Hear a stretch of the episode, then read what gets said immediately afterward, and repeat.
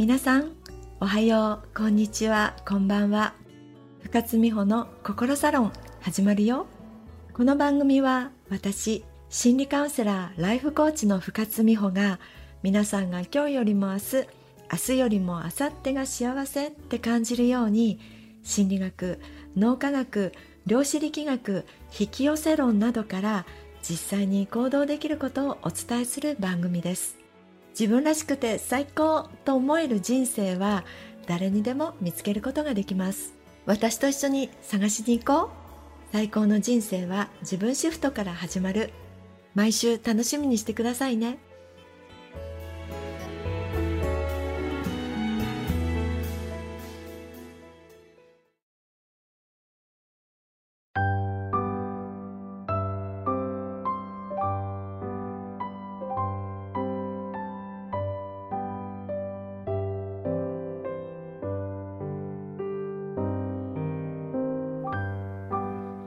さて今日から夏休みなんて学校が多いんじゃないですか？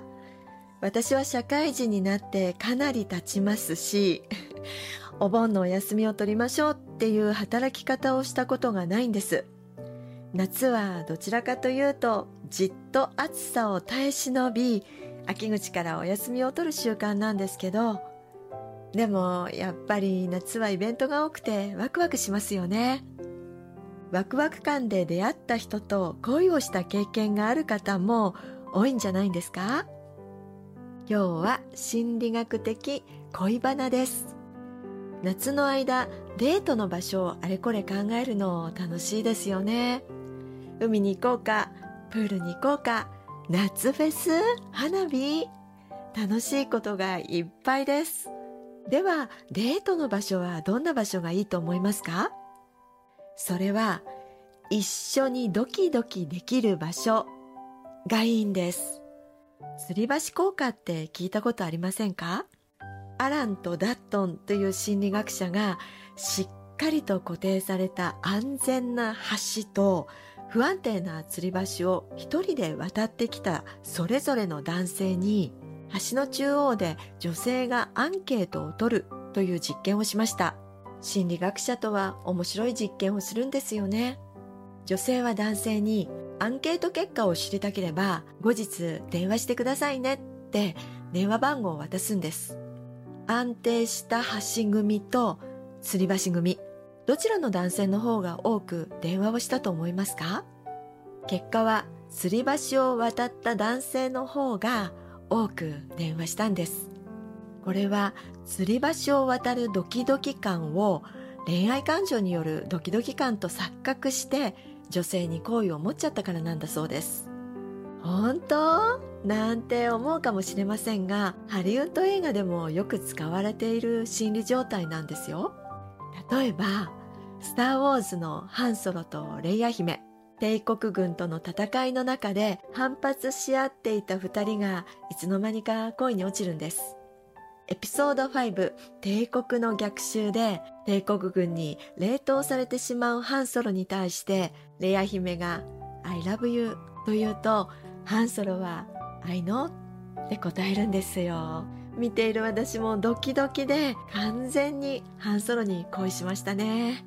あとはスピードっていう映画も吊り橋効果かな。速度が時速80キロ以下になるとバスが爆発するという設定で次から次へと起こる危機をキアヌ・リーブス演じるスワットのジャックとサンドラ・ブロックが演じる一般女性のアニーが協力し合って危機を脱するというストーリーなんです。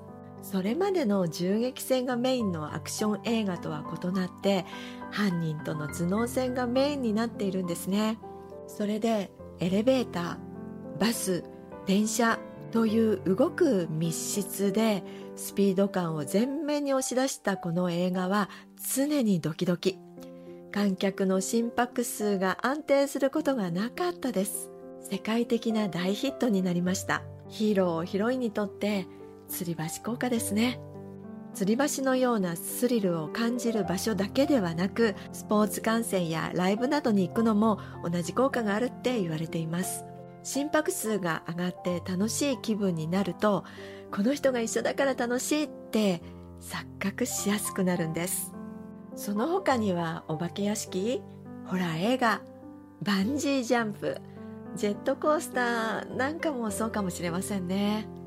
この夏恋人出会いたいなとかちょっと喧嘩気味のパートナーと仲直りしたいななんてお気持ちの方静岡には三島ウォークでしょ？須又峡の夢の吊り橋でしょ？本当に吊り橋がありますからね。そういう場所にデートに行ってみたらどうでしょう？ただ一つご注意を。先にお話しした映画「スピードの2人」は映画の最後に異常な状況下で出会った男女は長続きしないのよね。って言うんです。実際その後2人は別れてしまったようで続編では別のパートナーとお付き合いしていました。吊り橋を渡るスリルによるドキドキ感を恋愛感情によるドキドキ感と勘違いする。恋愛のスタートは結構勘違いから来るものなのかもしれませんね。とは言ってもワクワクドキドキの夏。ぜひ素敵な恋愛を体験されてください。皆さんが元気になるように今回はこの辺で。最高の人生は自分シフトから始まる。あなたが変われば人生は今日からでも変えられます。